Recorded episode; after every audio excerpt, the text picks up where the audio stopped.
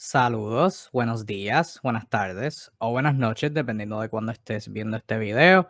Bienvenido nuevamente a la página de NBA Discussions. Yo soy Kevin Reyes, me he conocido como TheFlash305 y como pueden ver seguimos tratando cosas diferentes.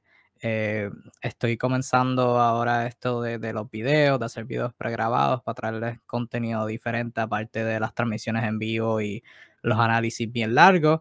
Eh, la última vez que estuve aquí fue en Facebook, fue un video sobre el análisis de la agencia libre de todos los equipos. Ahora vengo con una nueva edición de mi publicación semanal slash bisemanal, ahora está tornando a ser más bisemanal, sobre la columna de mi gente.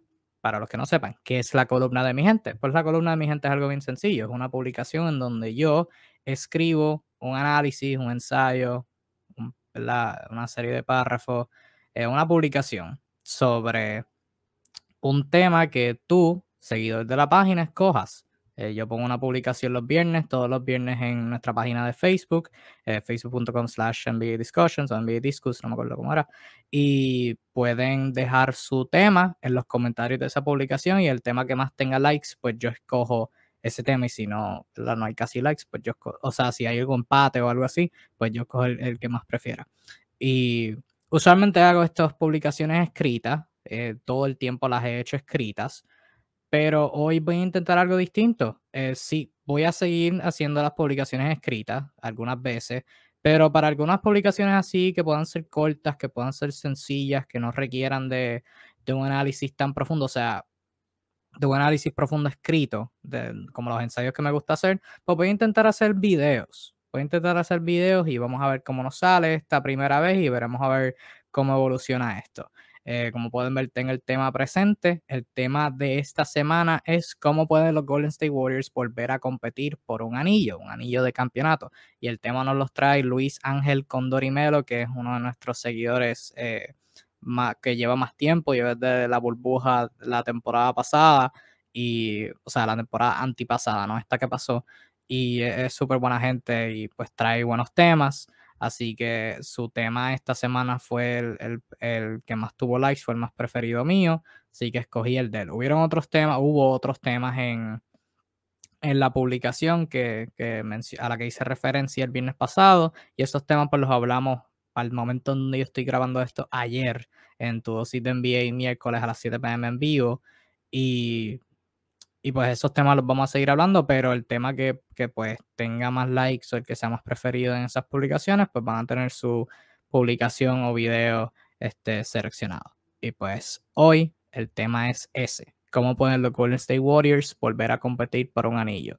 Si quieren que yo escoja su tema, pueden hacer una de tres cosas. O sea, si quieren que hablemos de su tema, eh, pueden dejar un comentario en este post, en este video, con su tema. Y si se lleva likes, pues puedo, puedo ponerlo en el banco de temas, que hay varios por ahí que, que están al pendiente.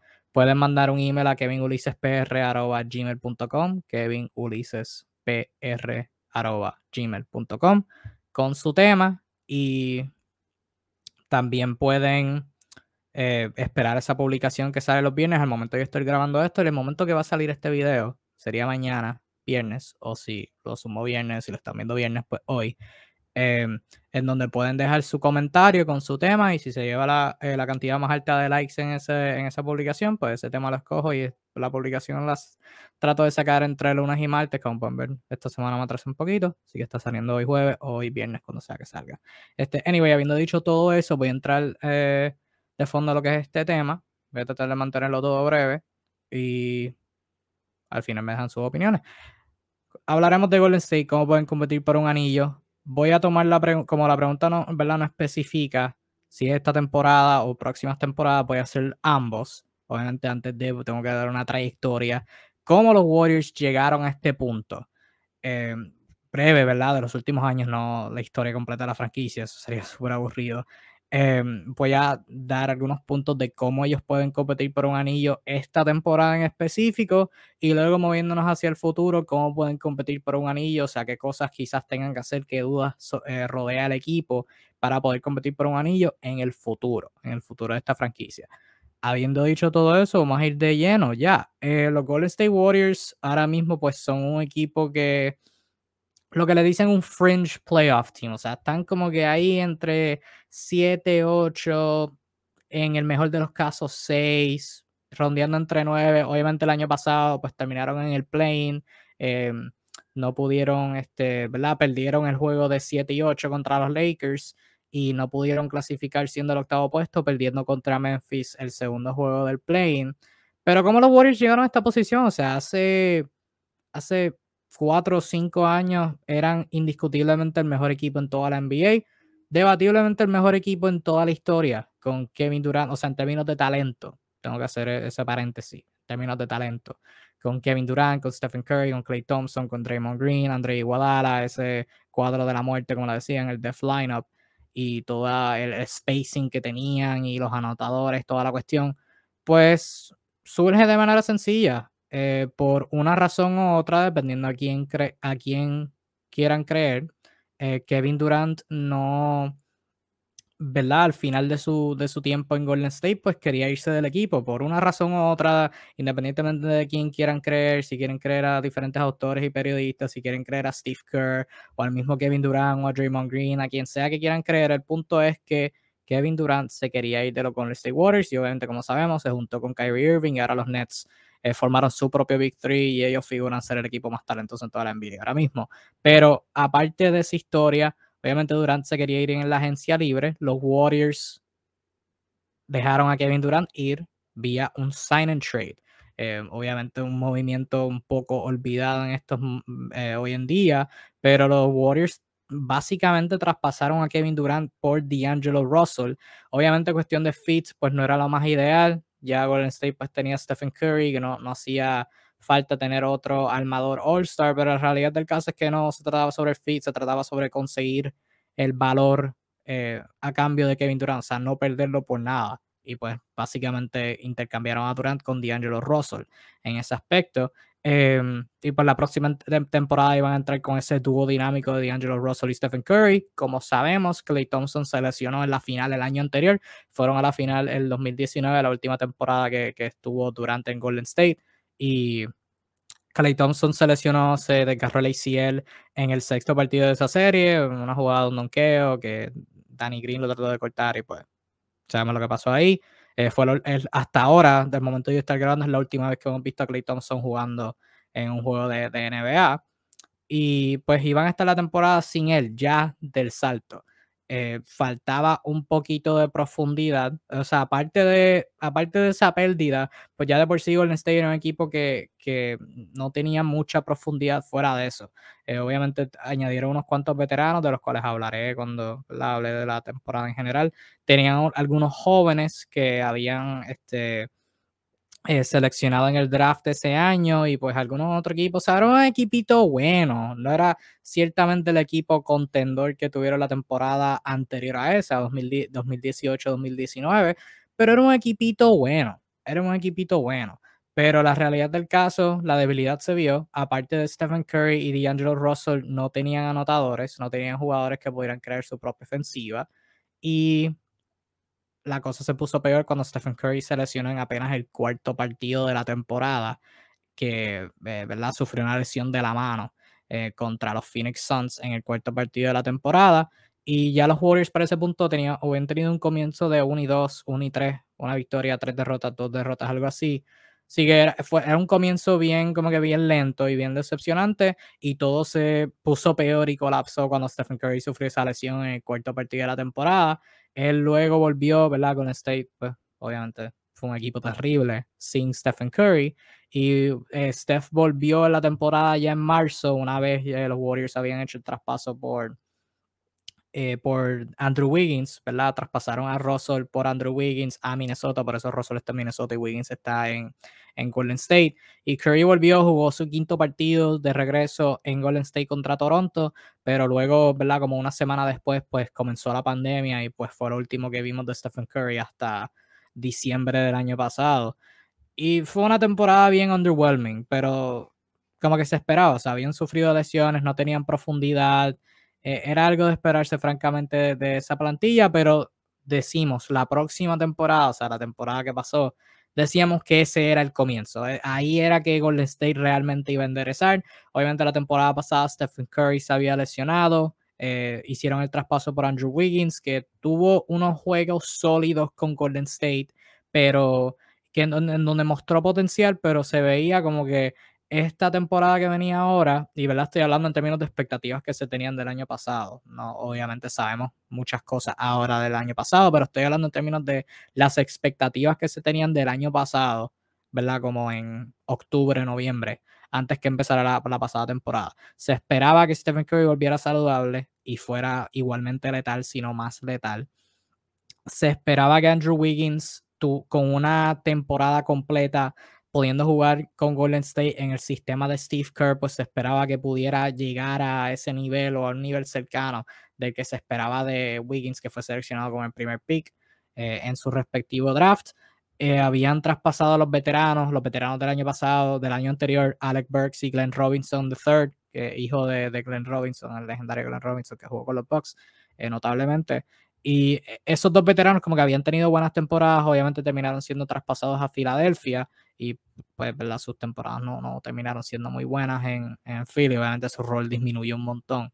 Eh, pero aparte de eso, algunos veteranos habían mostrado eh, progreso. Eric Pascal, novato de Villanova, había jugado muy bien. Eh, Damian Lee, Michael Mulder, Marquise Chris y Jordan Poole, también jugadores jóvenes slash veteranos, teniendo ¿verdad? oportunidades máximas sin Stephen Curry en cancha por la gran mayoría de la temporada. Pues mostraron buen potencial. Obviamente fue perdiendo, pero mostraron buen potencial y entraron a ese draft de la temporada pasada con el tercer pick del draft. Eh, obviamente la duda era, se quedan con el pick, lo traspasan, ¿qué hacen? El segundo pick del draft, mejor dicho. Eh, hubieran querido tener el tercero porque terminaron seleccionando a James Wiseman, centro de la Universidad de Memphis. Eh, se sabían las dudas que habían con, con Wiseman, solamente había jugado tres partidos en la universidad y obviamente ahora uno mirando al pasado, pues eh, mencioné lo de, lo de ellos querer tener el tercer pick porque quizás hubieran preferido seleccionar a la Melo Ball, que obviamente, como sabemos, fue un fenómeno esta pasada temporada con Charlotte y pues figura ser el mejor jugador de la clase ahora y en el futuro.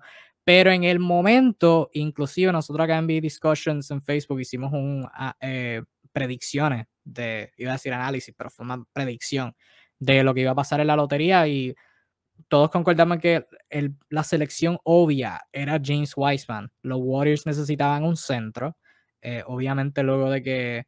De, aún así, en sus tiempos de contendores, pues aparte de Andrew Bogut, no tenían un centro consistente. A veces era McGee, a veces era Looney, a veces fue Joel McGee, Kevin Looney, a veces fue DeMarcus Cousins, ¿verdad? Cuando, eh, estaba saludable. Pero por lo general no tenían una posición en centro consistente, ah, no tenían a alguien en la posición de centro que jugara consistentemente bien. Y Wiseman, con el potencial que mostró en escuela superior, en sus breves partidos de la universidad, pues se esperaba que fuera ese jugador que, no jugador franquicia, pero jugador que como pudiera complementar excelente con los Splash Brothers, con Draymond Green, que pudiera ser un fenómeno en la pintura y que pudiera ser el ancla en esa posición de los Warriors por los próximos años.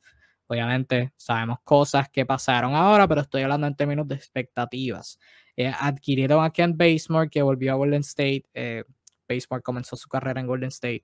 Y tenían a los veteranos, eh, Brad Wanamaker, también fue otro veterano añadieron, veterano en segundo año, pero en términos de edad ha jugado un montón de años en, en liga alrededor del mundo. Y obviamente se esperaba que los jóvenes que tuvieron que tuvieron la temporada anterior mostraran mayor progreso. Marquis Chris lo mencioné, Nico Mannion, que lo habían seleccionado en el draft, armador de la Universidad de Arizona, italiano, eh, Michael Mulder, Eric Pascal en su segundo año, Jordan Poole también en su segundo año, JTA, Juan Toscano Anderson se esperaba más de él en, ahora en su, en su segunda temporada. Y evidentemente pues también adquirieron a Kelly Oubre, que Oubre fue la temporada anterior, 2018, 2019, 2020, estuvo con los Golden, estuvo con, con Phoenix y fue parte del traspaso que trajo a Chris Paul a Phoenix de OKC. Oubre pasó a OKC y los Warriors lo adquirieron a él en un traspaso. Obviamente ya estaban en el, en el luxury tax. Ese es otro problema con Golden State que hablaré más adelante. Su espacio salarial eh, es algo terrible. Eh, no tienen espacio salarial, su situación salarial, mejor dicho. Es algo terrible y pues Oubre fue traído como para ser ese jugador que entrara en el cuadro regular y podría traer buenos minutos. Obviamente con, eh, era joven, parece entonces, todavía sigue siendo joven, tiene 25 años, parece entonces pues podían hacer la matemática de cuántos años tenía. Y pues figuraba tener buen potencial eh, al lado de Stephen Curry, al lado de Clay Thompson, al lado de Draymond Green, jugando sin el balón, cortando, siendo un tirador y obviamente en defensa, pues sabemos lo que trae en ese lado de la cancha, con su versatilidad, con su energía, toda la cuestión. Se esperaba que fuera una buena mezcla, se esperaba que fuera un buen equipo y obviamente con la llegada de Clay Thompson, pues se esperaba que fuera un equipo sumamente bueno. Eh, pero obviamente, como dije anteriormente, sabemos lo que pasó, sabemos, sabemos realmente lo que pasó. Ya saliéndonos de expectativas, no fue una temporada buena. Para empezar, Clay Thompson se lesionó antes de empezar la campaña. Se esperaba que Clay Thompson eh, llegara y pues fuera ese regular junto a Steph Curry, obviamente reformar lo que, es, lo que eran los Splash Brothers, rejuntarlos luego una temporada de ellos no jugar juntos, eh, tener a Wiggins, tener a Oubre, este, tener a Wiseman, y tener a Draymond Green. Uno de ellos hubiera estado en la banca, preferiblemente, ¿verdad? Se esperaba que fuera alguien como Wiggins o Oubre, eh, uno de los dos fuera el sexto hombre del equipo y, y, que comandara la segunda unidad y veremos a ver qué pasara. Obviamente no se dio, ambos tuvieron que empezar porque Clay Thompson antes de empezar la temporada se lesionó, estuvo en una práctica y sufrió una lesión en, el ACL también y tuvo fuera otro año, o sea que no pudo, no pudo jugar esa temporada, lo que se esperaba que fuera rejuntar los Splash Brothers, lo que se fuera, lo que se esperaba que fuera juntar de nuevo al segundo mejor tirador del mundo, al primer mejor tirador del mundo, o sea, el mejor tirador del mundo, pues francamente no se pudo dar y así que ya de por sí fue, fue una baja bien, bien alta ya las esperanzas de ser top 5 en la conferencia pues se fueron con esa lesión y luego de eso pues obviamente Weisman no pudo jugar al nivel que se esperaba por una razón u otra, ¿verdad? Estuvo fuera por, eh, por COVID, por lesión y en los juegos que estuvo pues tampoco jugó muy bien por varias razones. Wiggins mostró bien buen potencial, especialmente al final de la temporada, pero fue un poquito inconsistente al principio. Kelly Oubre, ni se diga, al principio fue terrible. La segunda mitad fue excelente, pero también estuvo lesionado y pues ya al principio, el principio que tuvo pues fue súper terrible. O sea que los porcentajes no se vieron también en general. Em, y Marquis Chris, uno de los jugadores jóvenes que mencioné, se lesionó al principio de la temporada. Y los demás jóvenes mostraron buen potencial, pero una combinación de lesiones, problemas con los protocolos de COVID, obviamente para ese entonces sí eh, estaban constantemente vendiendo a jugadores los protocolos y pues tuvieron que perder juegos y ese tipo de cosas. Y pues no fue la mejor temporada del mundo. Eh, como mencioné al principio, 39 partidos, ganaron, llegaron al play perdieron el primer partido contra los Lakers y luego de eso pues no, eh, no pudieron alcanzar esa segunda etapa no pudieron alcanzar los playoffs, mejor dicho, alcanzaron la segunda etapa de manera perdedora y pues, ¿verdad? No, no pudieron alcanzar los playoffs y pues ahora están en este punto en donde los jóvenes han mostrado un buen potencial, los veteranos siguen ahí, pero como que las dos cosas no, no se juntan. O sea, cuando los jugadores veteranos están jugando súper brutal, los jóvenes están mostrando, eh, no, no, están mostrando los mejores destellos positivos. Y entonces lo otro contrario, cuando los jóvenes están jugando muy bien es que los veteranos no están. O sea, que se han dado esa, esa mezcla de, de, circunstancias erróneas que quizás quieran corregir de ese aspecto, cosas que quizás no están en su control generalmente. Con se entraron a esta agencia libre, tuvieron dos picks en la lotería, el 7 y el 14. Eh, se esperaba como que, ok, van a traspasar los picks, este, se van a quedar con los picks, ¿qué va a pasar? ¿Qué van a hacer? Em, como el año pasado, no traspasaron sus selecciones del draft. Eh, Obviamente con la del año anterior seleccionaron a James Wiseman con el segundo pick. Y ahora con el 7 y el 14 respectivamente, pues seleccionaron a Jonathan Kuminga y a Moses Moody. Este, o el 7 y el 14 no me acuerdo cuáles eran los picks exactos. Pero seleccionaron a Kuminga, alguien que jugó la temporada pasada en el G League, mostró buen potencial, pero eh, todavía falta, todavía tiene un montón de cosas que tiene que mejorar en su juego. Y Moses Moody, alguien que puede contribuir ahora mismo, eh, es uno de esos jugadores que fue un poquito viejito para un, para un este, eh, jugador que acaba de entrar a la NBA, pero por lo general es un 3D, es alguien que los Warriors necesitan en su plantilla y pues es alguien que puede contribuir ahora mismo. Este, tiene 19 años, no es tan viejo ahora que lo digo en voz alta, aunque ahora la mayoría están entrando como a 18, pero es un jugador que, que pues tiene ese pinte de como que, que pueda ayudar ahora mismo y que tiene el potencial de ser un sólido 3D en el futuro de la NBA. Este, sin contar sus firmas de agencia libre y, y Andre Iguodala, que los Heat le rechazaron la opción de equipo y vuelve a Golden State, donde ganó este, dos campeonatos, notablemente este, el Finals MVP este, con, con los Warriors en el 2015. Añadieron también a, digo, tres campeonatos, mejor dicho. 15, 17, 18, tres campeonatos. Eh, y el Finals MVP en el 2015. Otto Porter, que jugó la temporada pasada, empezó en Chicago, terminó en Orlando, fue parte del traspaso por Nikola Vucevic. Y Nemanja Bjelica, que jugó la pasada temporada, empezó con Sacramento y terminó con los Miami Heat. También, eh, también añadieron a Chris Chiosa en un contrato two-way. Eh, Chiosa estuvo la temporada pasada con Brooklyn jugando algunos minutos. Este, inconsistentes eh, realmente. Y también, lo más importante, firmaron a Stephen Curry en extensión de más de 200 millones de dolaritis. Y pues ahora Golden State tiene un conjunto de... Siguen con el mismo limbo.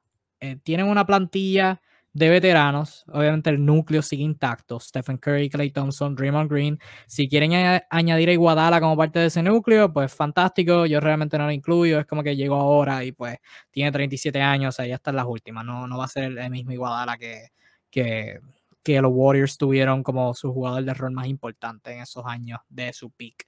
2015, 16, 17 y 18. Pero aparte de eso, hay muchas piezas que no, no han sido consistentes. Andrew Wiggins nunca ha sido consistente, aunque la pasada temporada pues, fue más positivo que negativo. Veremos a ver si eso se puede continuar.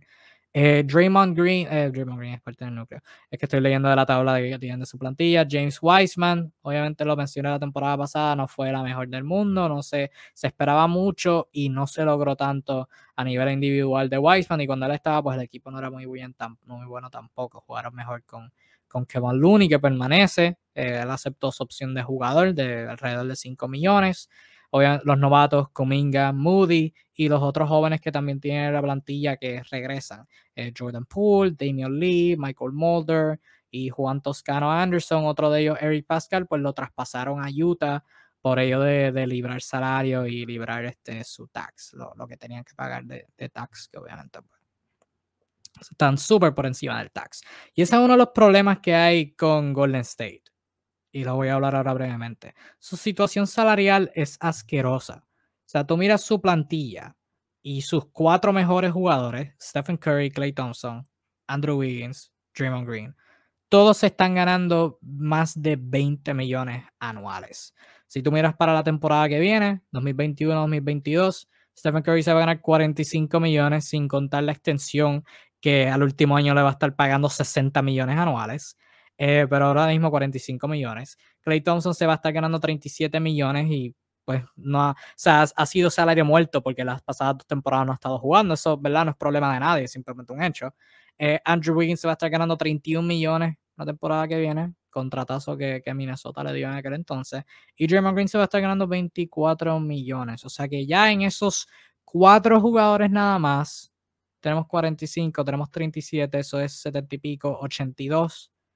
Estamos viendo 82 millones, más los 31 de Wiggins, son como 113, ¿verdad? 100, 113.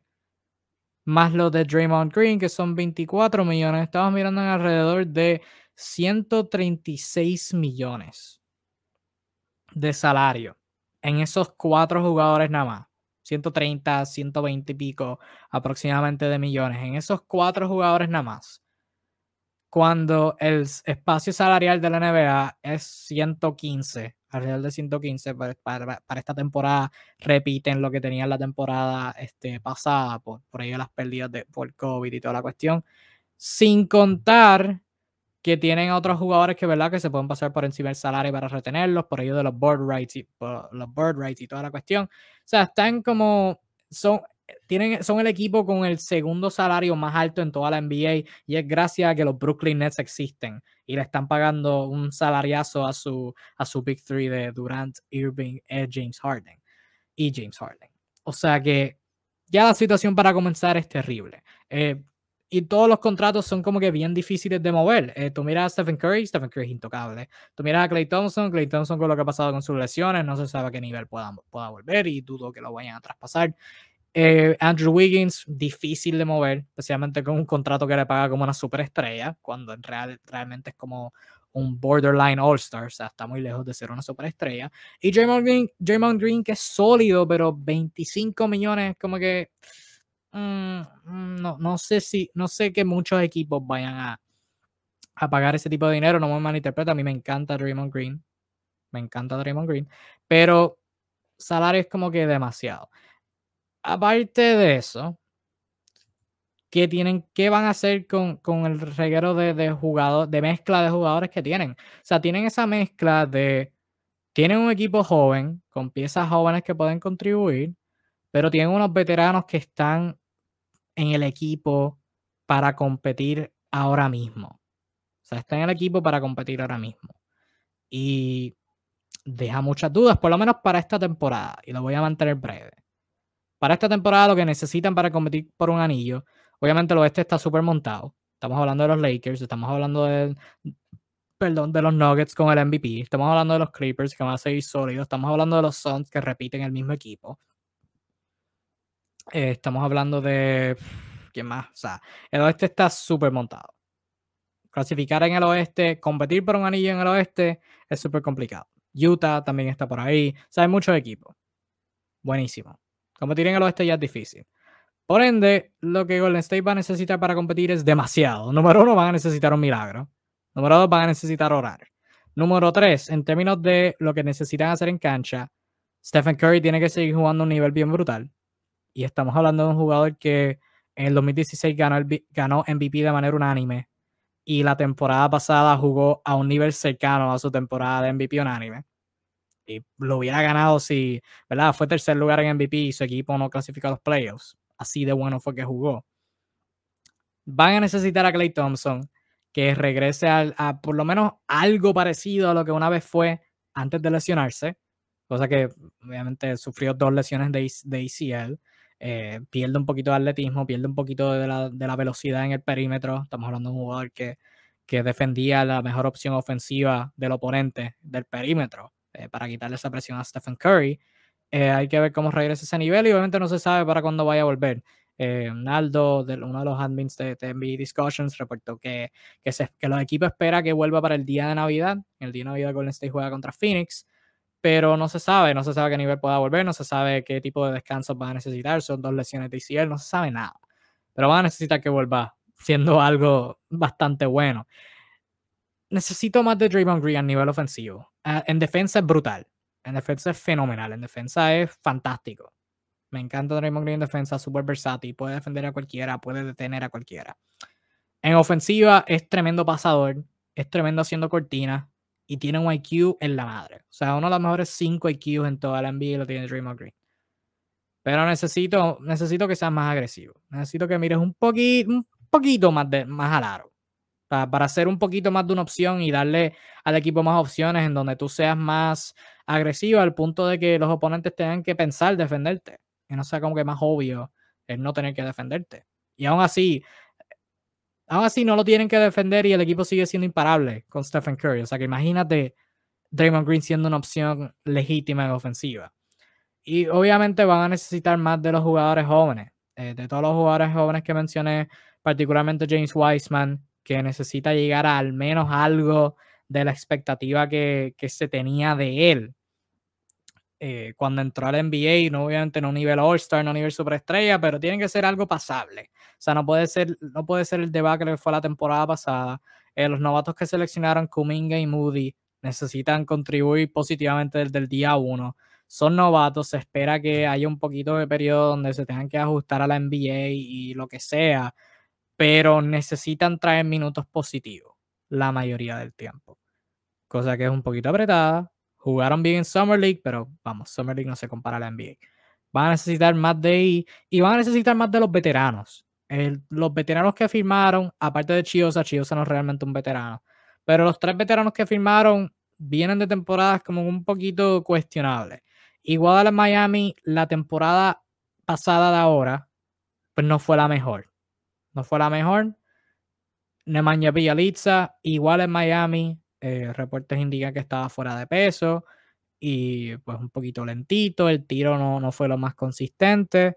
Y Otto Porter Jr. las últimas dos o tres temporadas ha estado, ha estado llena de lesiones, particularmente esta pasada, no jugó casi. O sea que van a necesitar que esos veteranos demuestren que todavía les queda.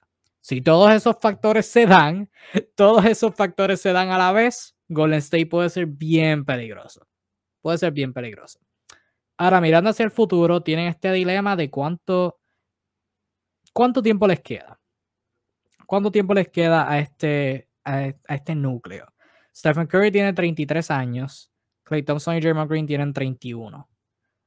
No estoy prediciendo que vayan a caer ahora, o sea que está ya en dos o tres temporadas va a empezar a jugar jugando súper mal. No estoy diciendo eso, no, no soy, es difícil predecir ese tipo de cosas, es imposible realmente. Depende de muchos factores que los pueden controlar los jugadores y no los pueden controlar los jugadores. Habiendo dicho eso, no, queda más tiempo del que ya pasó. O sea, ya no les queda esta década completa. Ya para el final de esta década, todos los tres van a estar en los 40 años y probablemente los tres estén retirados de la NBA. Probablemente. Stephen Curry puede estar jugando hasta que tenga 46 con el tiro que tiene. Pero a este núcleo no le queda mucho quizás cinco años.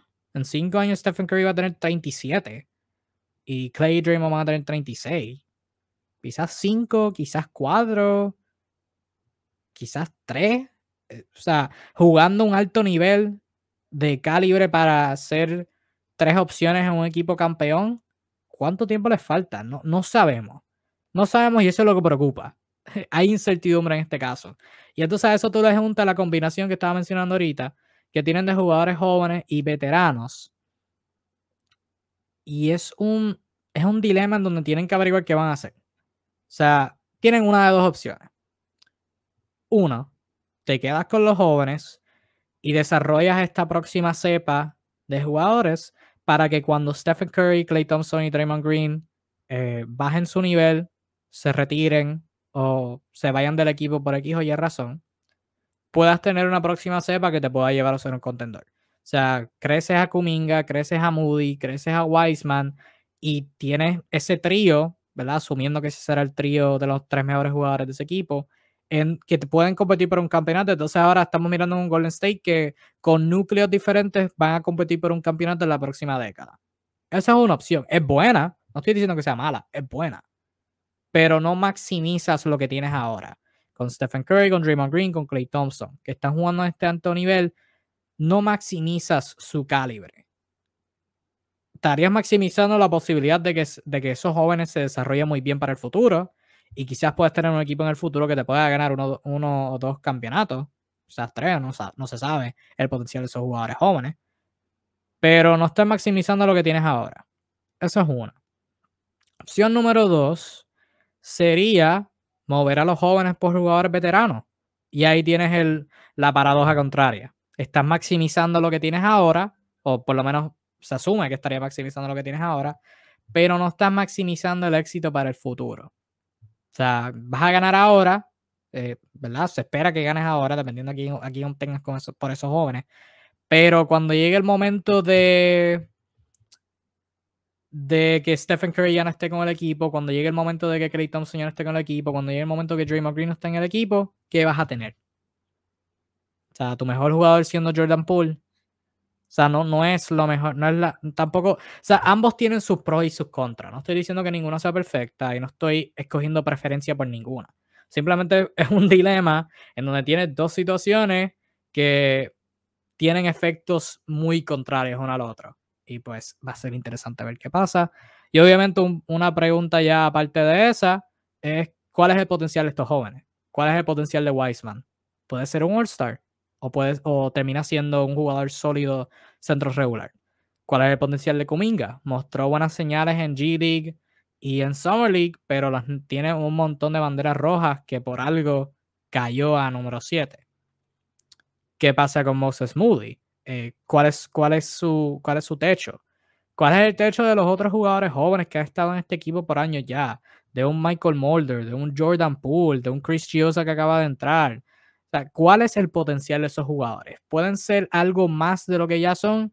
¿O su mejor, o su potencial, su techo es un octavo, noveno hombre en un equipo más o menos sólido? ¿O quizás un, como van que un equipo contendor? ¿O quizás un sexto, séptimo hombre en un equipo sólido? ¿Cuál es el potencial de esos jugadores jóvenes? Esa es otra duda. Pero el futuro es algo dudoso de Golden State. No tienen muchas, este, no tienen las mejores opciones del mundo. Como mencioné, ninguna es tan como que tan eh, positiva por encima de la otra. Pero sí, este, están en mejor posición que otros equipos. Y para contestar la pregunta directamente, ya hablando más de media hora, agradezco a todos los que estén escuchando hasta ahora. Eh, espero haberlos ¿verdad? informado o entretenidos con algo. Pero contestando a la pregunta de Luis Ángel Condorimero, y de nuevo te agradezco, Luis, por el tema. ¿Cómo pueden los Golden State Warriors volver a competir por un anillo? Van a necesitar muchas cosas positivas que vayan a su manera esta próxima temporada, considerando el campo con el que tienen que competir. Y en términos, eso es para el presente. En términos del futuro, van a necesitar escoger te quedas con los jóvenes, cuál es el potencial de los jóvenes, si es que decides quedarte con ellos, o buscas maximizar lo que tienes ahora. Esa es la paradoja que tienen que contestar para el futuro. Pero para el presente necesitan muchos factores que vayan a su lado. Y con eso doy con doy por finalizado esta edición de la columna de mi gente. Primer video, déjenme saber si les gustó, eh, quieren que hable más, quieren que hable menos. Eh, viendo el, tiempo, quizás, no, no sé, no sé, se los dejo a ustedes. ¿Quieren que hable más? ¿Quieren que hable menos? ¿Les gustó el tema? Déjenme en los comentarios saber, obviamente tener un like, compártelo con sus panas, seguidores de baloncesto. Y déjenme en los comentarios qué temas ustedes quieren ver. También los viernes sumo esa publicación, así que esperen la mañana. Si sumo estos jueves, si es viernes, pues espérenla hoy. Si es sábado, eh, no creo que sea sábado, pero si es sábado, vayan ayer y busquen esa publicación, pueden dejar su tema, para yo quizás hacer un video, hacer una publicación, eh, no sé, pero algo haré, algo haré con su tema. En el peor de los casos, pues sintonicen a tu dosis de NBA todos los miércoles a las 7 pm por Facebook, el Facebook Live de eh, NBA Discussions. Pueden entrar al link que tenemos en nuestra página de Instagram, si están viendo por Instagram o si están viendo en Facebook, pues aquí mismo. Y pueden encontrar nuestro Facebook y si están en Instagram y ver esa transmisión en vivo, si no, pendientes de estos videos que voy a ver si sumo más durante la temporada. Ciertamente, pues ahora es lo que empieza, pues hablando de temas así freestyle y obviamente eh, una vez empiece la temporada, pues tendré una idea de qué hablar, pero evidentemente pues siempre se aceptan las recomendaciones, las sugerencias que, que tú tengas, que nos estés viendo. Así que muchas gracias por tu sintonía. Déjame saber qué, qué pensaste sobre este video. ¿Qué piensas sobre los Golden State Warriors? ¿Crees que tienen buenas oportunidades para competir por un anillo? Ahora y en el futuro, déjame saber, ¿verdad? Contestar la pregunta, Luis. ¿Qué necesitan los Warriors para competir por un anillo? ¿Estás de acuerdo con lo que dijo o en desacuerdo? Déjame saber en los comentarios. Y nada, mi gente, nos vemos en la próxima. Fíjate mucho.